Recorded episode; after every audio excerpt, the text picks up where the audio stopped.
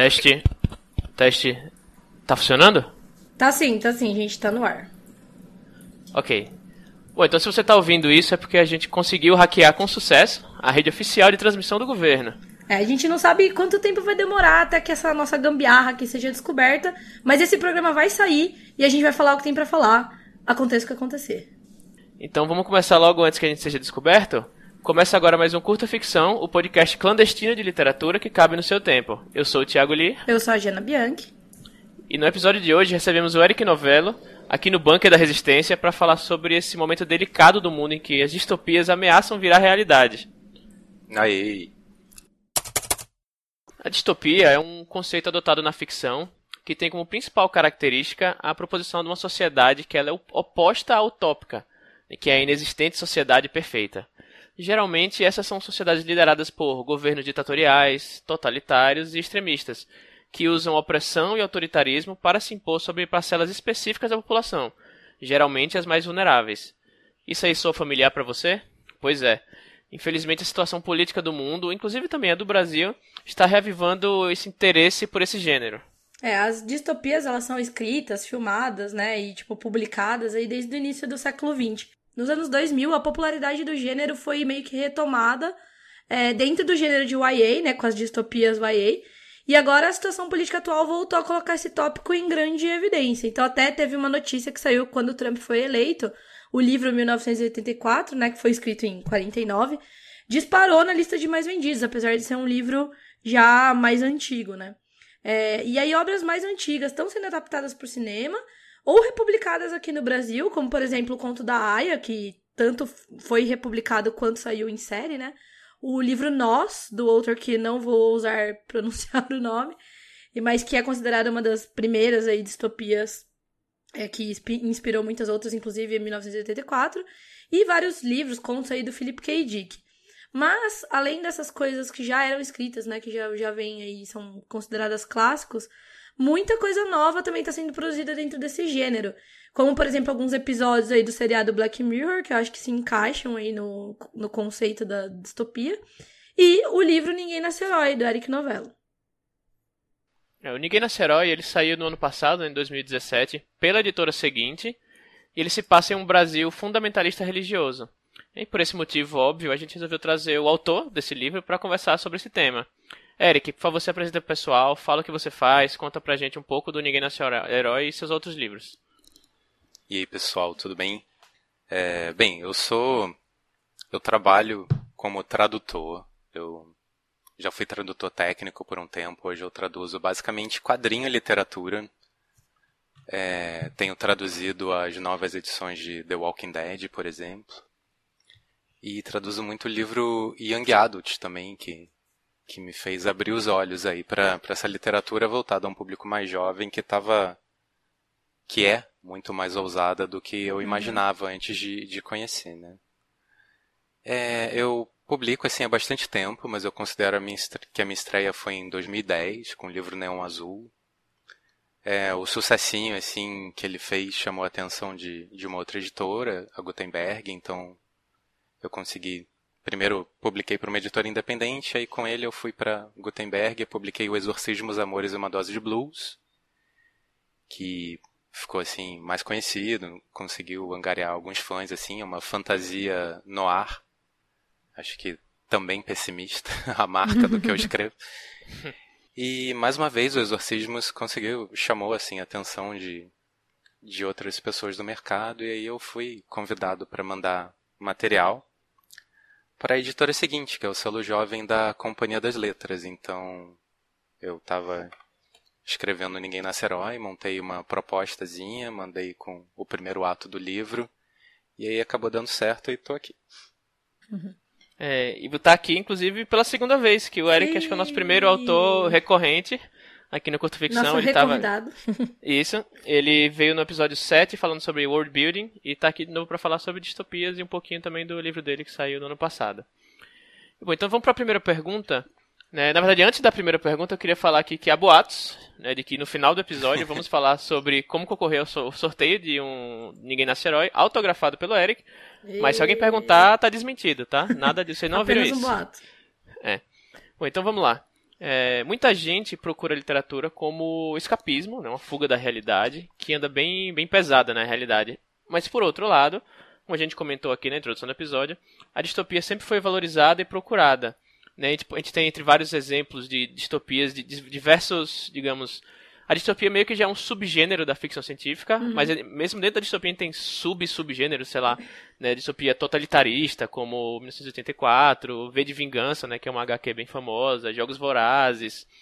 Tem algumas distopias que diferem um pouco, que talvez não tenham governos totalitários, mas por exemplo, até o próprio Robocop, digamos assim, uhum. ele é uma distopia, na verdade, sei lá, talvez corporativista, digamos assim, uhum. sabe? Tipo, é um, um take diferente no, no do gênero. É, tem aquele né? doador, né? Que ele não é um Isso. governo totalitarista, mas é a galera meio que uhum. tá, tipo, meio abobada, assim, né? Tipo, uhum. controlada pelo governo sem saber e tal. É, talvez até às vezes a própria tecnologia é utilizada contra a população, né? Sei uhum. lá, tipo, aquele, aquele divergente, né? Que é um IA também, né? Blade Run, né? Admirável Mundo Novo, enfim, tem, tem todo um, um um espaço aí para discussão e uhum. estudo, né? E e é muito popular, né? Então não dá para falar que não é.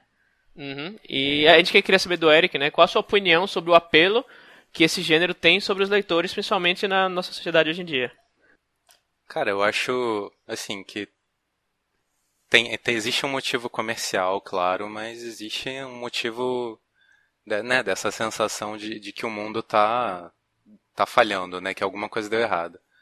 Vale, eu acho, começar assim, colocando essa coisa do, do escapismo, porque. Assim, vamos lembrar assim, que. Cara, ler pra se distrair é muito legal, né? Ler por prazer, o que você quiser é uhum. é muito legal. É, o escapismo é válido, a gente precisa disso. Ninguém, uhum. né, ninguém lê coisa cabeça e, né, o tempo inteiro assim, a gente não consegue viver de, de coisas pesadas assim. Todo mundo precisa relaxar. Inclusive, uhum. né, em tempos é, como os que a gente vive, assim, é, existem sucesso tanto de livros que destacam os problemas quanto de livros que fazem você ver uhum. o lado bom da coisa. Eu acho que é importante é, é, bater nessa, nessa tecla, senão a gente fica distópico seguindo o discurso católico de que entretenimento é ruim, prazer é ruim, né? Uhum. Mas a distopia, cara, eu acho que a, a gente deve muito ao, ao, retorno dela, né? Vamos falar no, no, aspecto comercial aí, da, dessa, dessa explosão do Young Adult que encontrou um, um caminho de, de falar com, com o público mais jovem, tratar com esse público mais jovem de, de assuntos mais sérios, né? Hum. Então você tem as tramas mais pessoais, você tem, né, questão de, de abuso, de droga, anorexia, suicídio e tudo mais e você também tem aquela olhada pro, pro mundo à sua volta. Eu, eu não sei, assim, você, vocês estão. sentem esse pessimismo com o que está acontecendo? Ai, meu, eu, eu acho que o pessoal tá pessimista, mas mais do que isso, eu acho que o pessoal tá alerta, entendeu? Eu não acho que é um, um pessimismo assim, tipo, ah, nossa, estamos tão na merda que eu vou ler, tipo, essas coisas que estão na bad, sabe? Eu acho que não. Mas eu acho que eu vejo muita pessoa assim, tipo, meu. Isso pode acontecer. Se pode acontecer, será que não é bom eu saber o que, que eu posso fazer, entendeu? Se isso acontecer? Eu acho, então, que o pessoal tem essa. Assim, o que eu escuto o pessoal falando, por exemplo, quando termina de ver Black Mirror, assim, é tipo, nossa, nossa, fiquei uma semana pensando. Então, assim, é. é isso é meio óbvio, eu acho, mas não, não parece que as pessoas fazem isso por prazer necessariamente, né? Então acho eu um pouco de que... identificação, talvez. É, sim, talvez, tá talvez. Né? Com os mesmos é, tipo, conflitos, né? Tipo... É, acontece alguma coisa assim que ele fala, cara, isso é muito Black Mirror, sabe? Tipo, Nossa, isso é muito 1964. É, eu acho que a questão da, da identificação que você falou aí é, é a chave, porque uhum. autor não, não tem né, poder divinatório. A gente não está prevendo o futuro, a gente está refletindo o presente, né? Então uhum. a gente pode refletir isso de diversas maneiras, disfarçado de, de diversas maneiras, assim. É, Black Mirror é, é, é, o presente, assim, é, é, é, o futuro próximo, como a gente chama, né? uhum. né? Quando você está avaliando todo mundo através de aplicativos, né, sociais, assim, e, e aquilo interfere na tua vida de, né, cada vez de um jeito mais sério, isso já está acontecendo. E a gente pode pegar né, a tecno... o medo, acho, o medo antigamente maior assim que existia era a tecnologia, né? A gente uhum. transferia essa responsabilidade, era ó, né, a inteligência artificial que vai destruir tudo, né, tinha Robocop, eu sou, uhum. assim, eu tinha vários pôsteres do Robocop no meu quarto, assim, eu tinha Robocop. Robocop maníaco? Sim, eu tinha o robozão lá, eu esqueci o nome dele, que era o inimigo do Robocop. Mas a gente transferia isso muito para a inteligência artificial, né? Aquela coisa bem exterminadora do futuro. E com o tempo, é, a, a, distopia que, que foi sobrevivendo, assim, foi a que transferia isso mais, mais para as pessoas, né? O uhum, Robocop é aquela certeza. coisa das grandes corporações que a gente sim tem, mas é, é meio invisível, né? Por mais que faça parte da realidade, uhum. é, não é tão palpável. E depois disso veio é, a questão do governo, né? Eu acho que aí a gente encontrou o verdadeiro Sim. inimigo, entre aspas, né? Então, por isso, né, tanta gente derrubando governos, ou, né, seja o presidente, ou seja a pessoa que controla alguma coisa, experimentos, né, labirintos e tudo mais. Então, é engraçado você notar assim que para onde está o foco, né? Por mais uhum. variado que seja, tá, tá direcionado para algum lugar.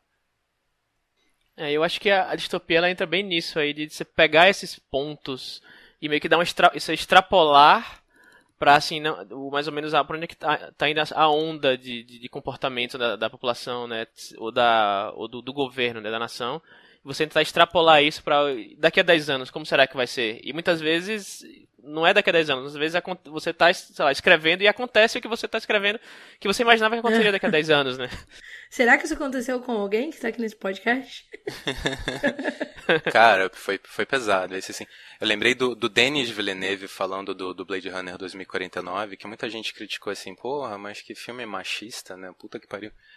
E ele falou assim, ah, cara, eu não, eu não escrevo, né, pra, né, mostrando soluções, cara. O meu filme, ele tá refletindo o presente, e Sim. o presente é machista pra caramba, então é por isso que tá aquele futuro lá, né? Futuro na ambientação, uhum. mas os problemas são atuais.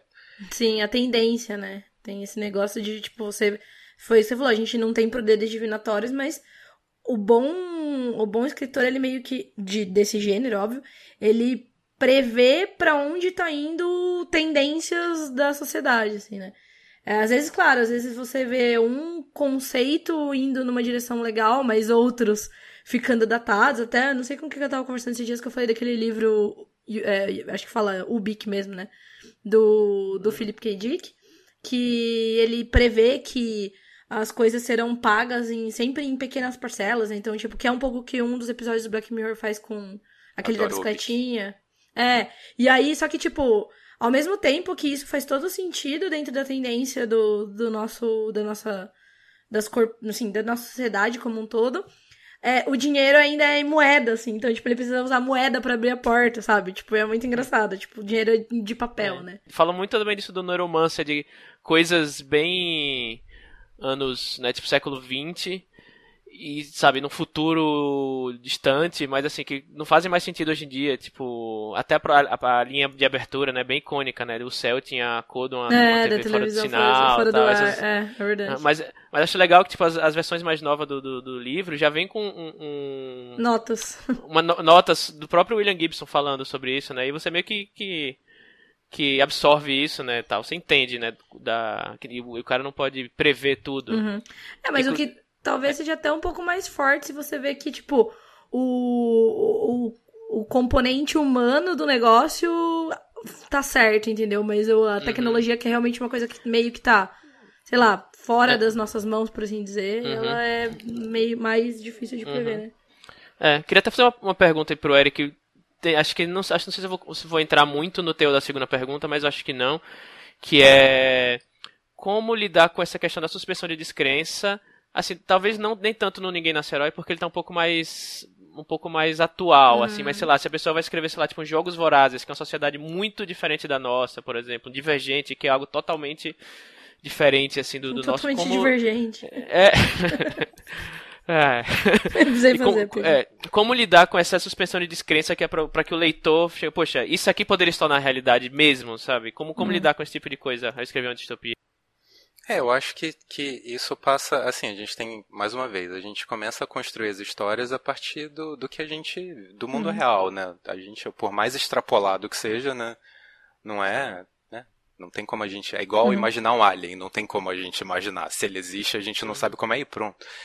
Então, é, é interessante, se a gente voltar no Ubik, né? O cara tá com fome ou com sede, eu não lembro, ele precisa abrir a geladeira e ele não tem dinheiro. Aí ele cata uhum. lá uma moedinha e só com a moedinha ele consegue abrir a geladeira. É, o cara, assim, era uma realidade da época, mas a gente consegue aplicar agora? Uhum. Consegue. Como, como a gente poderia fazer essa cena agora, no começo? O cara tá com fome ou com sede, ele vai abrir a geladeira e, e antes da, da geladeira soltar, ele tem que assistir um comercial, né? Sim. Não é super uhum. palpável, assim, então a partir desse, desse, desses pontos de, de realidade, né, a gente vai, vai criando essa extrapolação. Então, a suspensão, eu acho, sei lá, se a gente pegar jogos vorazes, a, o, o que, que a gente tem de, de elementos ali identificáveis, né, para ajudar o leitor a entrar num universo diferente, assim. Tem, sei lá, a questão da, da desigualdade, tem a questão da fome, a questão uhum. da, uhum. né, da, da violência de, de uma, né, uma, uma, uma classe mais pobre, assim, vivendo um mundo de violência, enquanto é, ricos se divertem com isso, né? Então, gente, você pega essas linhas, assim, mais, mais jornalísticas, né, documentais, e aí vai fantasiando em cima. Uhum. Uma coisa que eu acho legal de observar também é que é legal você extrapolar da sua realidade e tomar cuidado para não extrapolar isso do que você consome.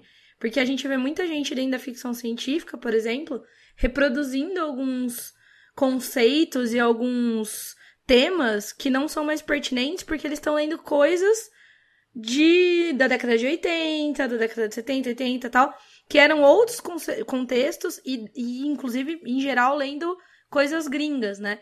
Então, por exemplo, a gente sempre até brinca, né? Às vezes a gente pega coisa de ficção científica atual e o cara ainda tá fala, falando de um clima de Guerra Fria, entendeu?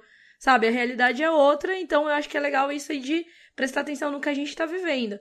E, inclusive, aproveitar um pouco esse lance de localização, de, de ser uma parte. da gente estar tá no Brasil, por exemplo, porque eu acho que foi o que o 3% fez um pouco. Eu não vou entrar em méritos de, de verossimilhança ou, ou de suspensão das crenças do 3%. A gente até fez aqui um episódio que a gente falou o que a gente achou de legal e de esquisito. Mas, querendo ou não, o tema do 3% é a meritocracia, né? A discussão ao redor da meritocracia. E a gente tá falando do Brasil especificamente que tem uma puta. um abismo, né, social enorme. Então é totalmente adequado ao que a gente vive hoje, né? Então, acho isso legal de extrapolar do que a gente tá vivendo mesmo, assim, no dia a dia mesmo. E não que a gente tá vendo, sei lá, no jornal sobre os Estados Unidos. Embora, obviamente, né, tudo que tá acontecendo no mundo interfira na, na nossa vida. Eu acho o Brasil muito rico como material uhum, para distopias, com né? Com certeza. Tem de todo tipo. Tem, tem um tema que estava muito forte há, há, um tempo atrás e, e obviamente caiu por, porque não, não, é mais interessante, que é a questão ambiental, né? Uhum, tem, eu é esqueci é o nome do autor, mas é o cara que escreveu Faca d'Água lá, o Knife of Water. Ele só escreve distopias em cima de, de desastres ambientais. Né? Como a pauta mudou, mas os, né, os problemas continuam. Então é um material interessante. O Brasil está no centro do debate. Uhum. Questão social é, é óbvia que a gente, pô, né, a gente tem uma guerra civil não declarada oficialmente, né, rolando. Então não precisa, né, tentar pegar foguete para ir para Marte, gente. Vamos atualizar, vamos olhar para a gente na hora de escrever. Com certeza. Ah, The Water Knife, tá. Isso. Autor Paolo, é, Paolo Ba... Paolo. Paolo. Então, é. Paolo sobrenome italiano. É. O Paolo, ele, Water Knife. ele é sempre assim, ele tem essa pegada de desastres ambientais. Eu acho que tem Drowned Cities, eu acho, umas coisas bem... O mundo deu errado por causa do... Né, a gente destruiu o planeta, né? Resumindo... É...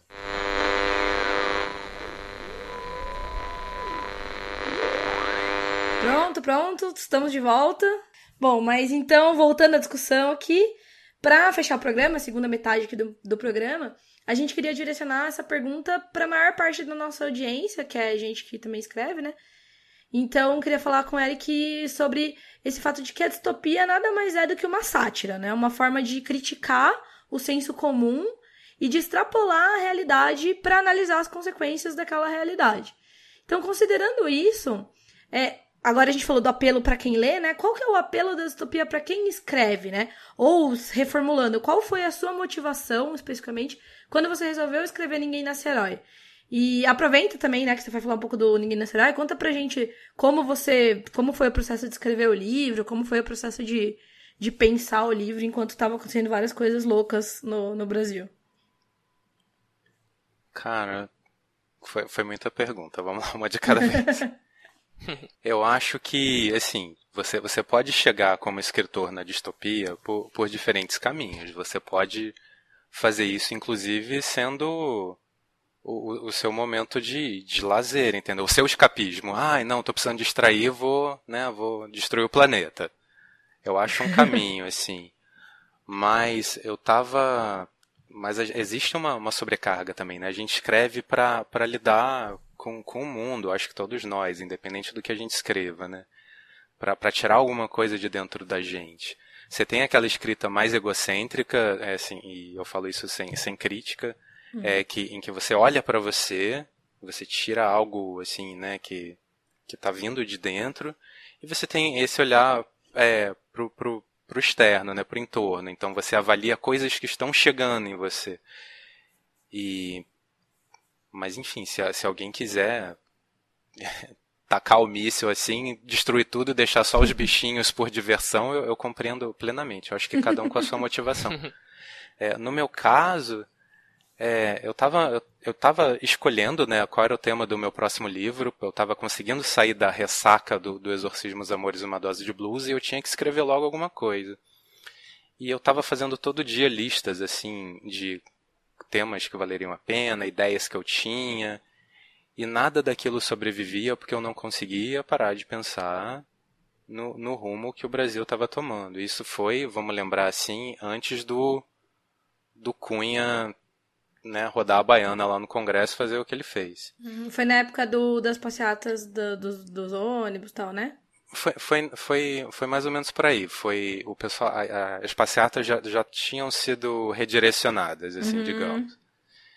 E, puta, eu tava vendo acontecer, entendeu? Tava, tava mais do que na cara pra onde ir, assim. Então, geralmente eu tenho um processo lento de, de pensar os personagens, de definir a história e tal. Mas com, com Ninguém Nasce Herói eu tive um problema assim de primeiro capítulo. Eu escrevi um primeiro capítulo que não foi publicado, tipo, para queimar assim, pra mente pegar no tranco. E depois disso eu fui uns 10, 15 direto, assim, sem, sem, sem uma escaleta muito elaborada, sabe? Os personagens vindo, os temas vindo. Porque as coisas estavam acontecendo, assim, estavam. Tinham coisas que eu estava inventando. E assim, uma semana depois, duas semanas depois aconteciam, né? Então eu ficava, foi, foi, foi bizarro, assim, foi, me sobrecarregou em um ponto, né? Eu tive uhum. que parar, dar uma respirada, porque não estava fácil. Teve coisa que eu tirei do livro porque ficou de mau gosto manter, né? Era assim, era usando as referências de, de religiosas, né? Do, do, do, fundamentalismo que tem no livro. E eu acabei tirando, porque, nossa, uhum. aconteceu, cara. Vai parecer que eu estou pegando carona nisso e eu uhum. não quero.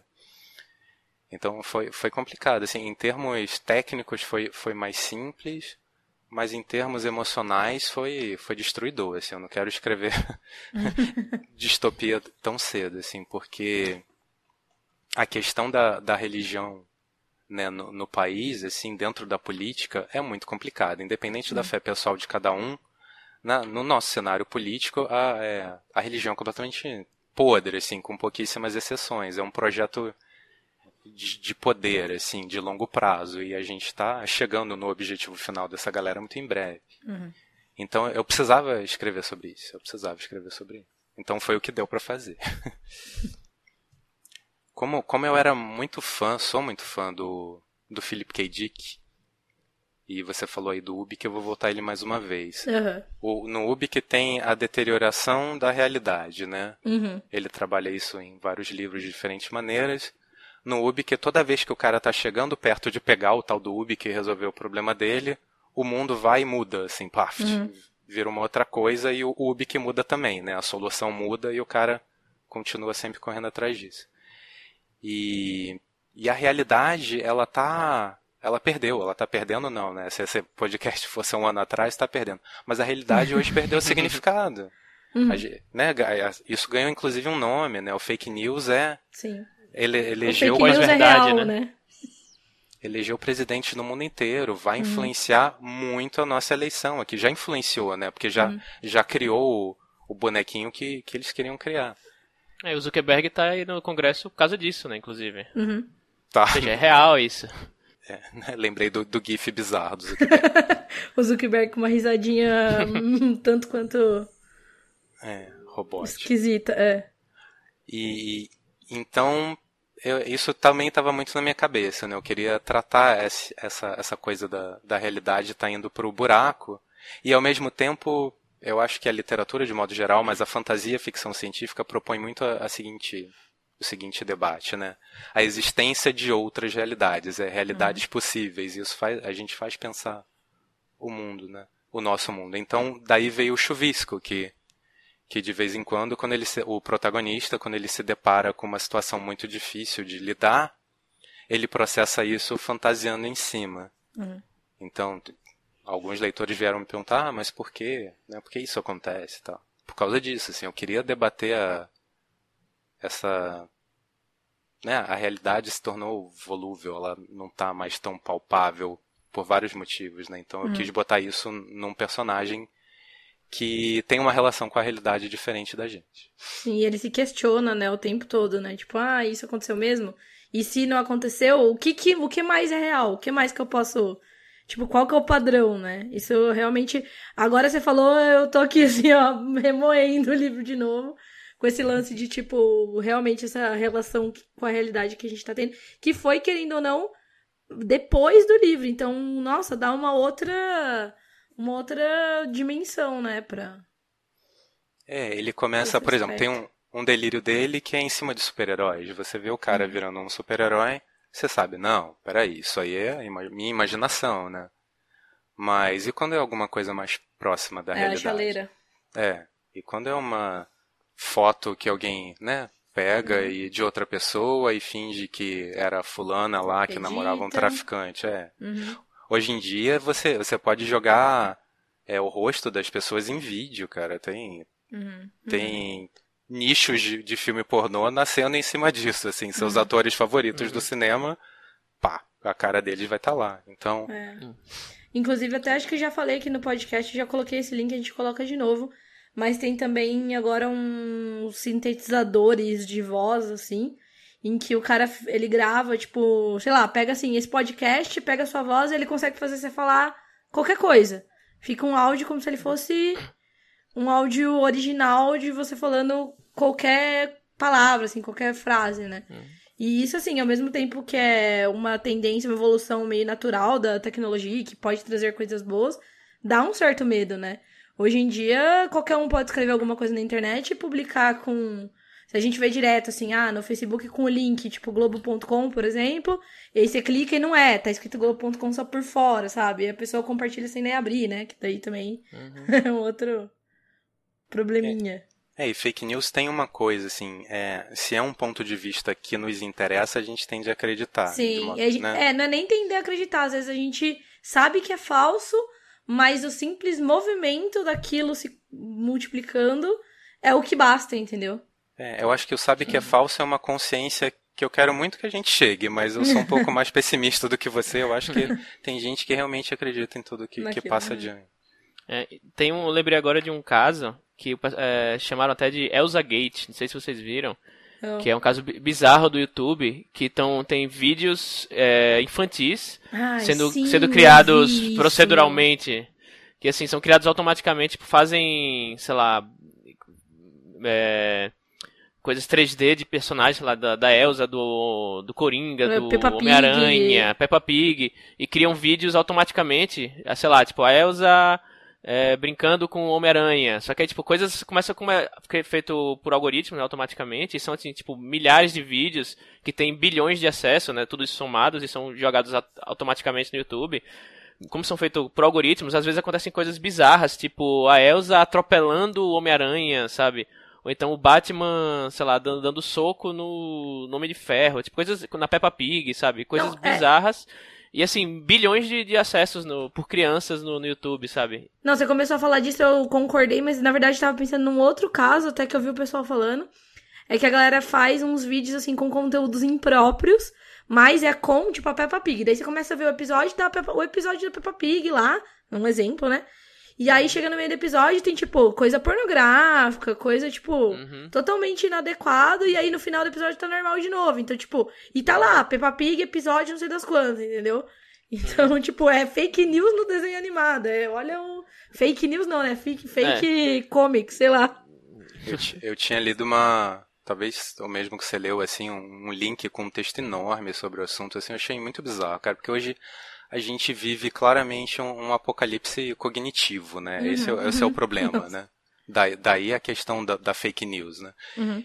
E muito da, da nossa capacidade cognitiva vem desse aprendizado dos primeiros anos, assim. Uhum. Então você imagina uma, uma geração que está nascendo agora vendo esses vídeos que não têm significado nenhum, em que, que as imagens não casam com as músicas e, e, e- e que né, são gerados assim em massa. É, eu estava vendo de, de canais assim mais estruturados, assim com atores e tudo mais, estava lá no, no link da discussão. E para conseguir ter acesso, o conteúdo deles era bom, mas para conseguir ter acesso, eles estavam tendo que usar a lógica estrutural de título e de organização da duração dos episódios que, que, que os, as- os vídeos bizarros dos algoritmos usam, né? Então a gente, para ter um- uma audiência, para ter um alcance, a gente está se deixando pautar por, por algoritmos, né? E, enfim, a eleição é isso e, sei lá, cara, espero que essa geração que tá vendo Peppa Pigs aleatórias com músicas que falam de qualquer outra coisa é, consiga se livrar disso em algum momento. Isso é muito Black Mirror, né? Isso é total Black Mirror. Mas, mas apesar disso tudo, assim, eu acho que realmente, ou somando a isso tudo, eu fico imaginando né, o, o papel da que, que a religião está tomando né, dentro da, da política. Porque você imagina, né, dentro desse apocalipse cognitivo, dentro dessa necessidade de, de ter canais de comunicação em massa, né? É, a, a religião vira mais do que nunca assim o lugar onde, onde você pode definir o, o voto de uma pessoa. Daí, daí eu acho assim, fora, né, enfim, o, a bancada é, evangélica no Congresso ser super manipulativa, né? Mas enfim, esses várias, vários elos foram se ligando e daí eu criei o meu governo totalitarista sendo fundamentalista religioso. Porque o Brasil tinha muito papo de ser o lugar onde todas as religiões se Uhum. encontram, né? Onde todo, Convivem. todo convivem aqui, né? Aquela coisa, o judeu e o palestino se abraçam e tal.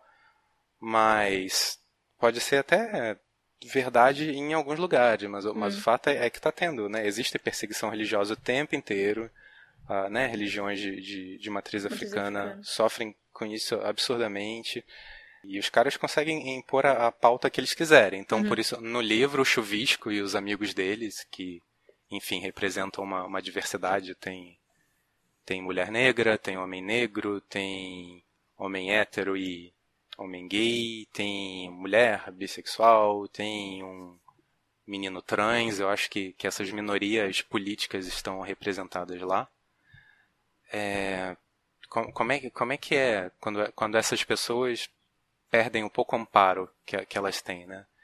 E, e uma coisa que eu me lembrei agora, eu li algumas críticas, né, resenhas do livro, e as pessoas falavam assim, né, uma ou outra, nossa, mas o, o, o livro diz que, que eles vivem uma ditadura, mas isso não é uma ditadura, porque se fosse uma ditadura tinha que ter, Tortura. é, tinha que, não, tinha que ter tanques na rua, tinha que ter não sei o que, tarará, então isso aí, isso aí tá, não vai acontecer. Só que, enfim, a gente tá. Eu, eu tirei to- muito do, do que acontece naquele livro, cara, veio, veio de notícias de jornal, sabe? Veio o uso de armas, são armas que realmente existem em São Paulo, é, os, as agressões, os assassinatos. Então é interessante que para muitos leitores é uma coisa que talvez aconteça. mas que na verdade, cara, é material de coisas que já estão acontecendo. Então, a gente pode hoje debater, não pode? Se a gente ainda está numa democracia? Eu acho que Uhum. pode. Uhum. Né? Tem tanque no Rio de Janeiro, Uhum. né? Mas. Então, acho que. Enfim, né? As coisas são meio turvas, né? São meio cinzentas, comparando com as ditaduras, né? É, ditaduras não, mas as distopias retratadas em livros mais mais clássicos que precisavam né, esfregar as coisas muito na cara. Eu acho que talvez distopias que, que nasçam nessa época daqui para frente talvez mostrem as coisas meio nebulosas assim. É mais menos uma coisa de vamos derrubar um, um É. governo e Menos mais grande irmão, né? É, Talvez. e mais um puta, será que já aconteceu e a gente não percebeu? É, as pessoas, eu acho que elas ainda consideram que a ditadura é militar, mas a ditadura militar é um tipo de, de ditadura, né? Então, eu acho que tem isso também, assim, tem um monte de gente, tipo, ah, o golpe, não, não, não foi o golpe que nem o golpe militar que a gente sofreu. Putz, mas foi o que você falou, né? As coisas, elas têm. Isso eu acho que tem um pouco também a ver com aquele negócio de você olhar em volta e de tempos mudaram e tal. Então, acho que às vezes as pessoas se pautam muito no que aconteceu é, no passado, ou às vezes em outros países, em outros países, tipo, totalmente extremistas também. Quando realmente, como você disse, a gente deve estar aí discutindo se a gente tá vivendo num estado democrático ou não, né? Quando uma mulher não pode, é, sei lá, fazer um aborto por estupro, né? Que estamos caminhando pra isso. Eu não sei se dá pra considerar que a pessoa tem liberdade, né? É, então no caso, na democracia pra quem, né? Assim, Exato, quem, exato. Quem, quem, quem é privilegiado tem poder de fala. Escolha, né? É, e falar, ah, mas democracia, claro, mas aí a pessoa que já foi é historicamente empobrecida, historicamente é, calada, tal, qual, qual o poder de fala que essa pessoa tem? Então, pra- será que pra ela é uma democracia? Bom, e pra não, não, não Todo mundo ficou Entra, assim. entra, é, entra- não entrarmos muito no, nesse tema antes que sejamos perseguidos aqui, né? Estamos aqui no, no nosso bunker, não, vamos- não podemos dizer a localização. Né? A gente chega no fim do episódio. E, então, antes que desica, né, vamos falar do sorteio do livro autografado. Ê! É, e para participar é bem simples. Primeiro, você entra na página do episódio. Né? Se você está ouvindo isso em algum agregador de podcast no celular, você pode acessar a página digitando é, bit.ly, que é bit.ly, barra curta ficção 041, bit.ly barra curta ficção 041 no seu browser. E lá na descrição do episódio vai ter um link para um formulário do Google pedindo seu nome, e-mail que você mais usa e um link para a postagem pública do, do link desse episódio no Facebook ou Twitter. Resumindo, pega esse link, o bit.ly barra curta ficção 041, compartilha no seu Facebook ou Twitter em modo público, não esqueçam. E aí entra nesse mesmíssimo link, preenche o formulário do Google com seu nome e e-mail, cola o link lá do Twitter, do Facebook com sua postagem. Você também pode colocar o link do seu perfil no Facebook, não tem problema, se tiver a postagem pública. Isso, meio Inception, mas acho que deu pra entender. A gente vai deixar também escrito certinho lá no, no procedimento lá do, do no- na caixa do episódio, né? E aí, antes de ir embora, você que entrou ali no link, você que está firme e forte do nosso lado aí da resistência, diz pra gente o que, que você achou dessa transmissão clandestina e deixa também a sua recomendação de distopia que tá virando realidade, seus, seus distopias, livros, filmes, séries que que estão encontrando aí eco no, no real. As nossas redes supostamente estão sendo monitoradas, mas a nossa equipe técnica, nossos hamsters, né? Lembra os hamsters do, do pacotão literário?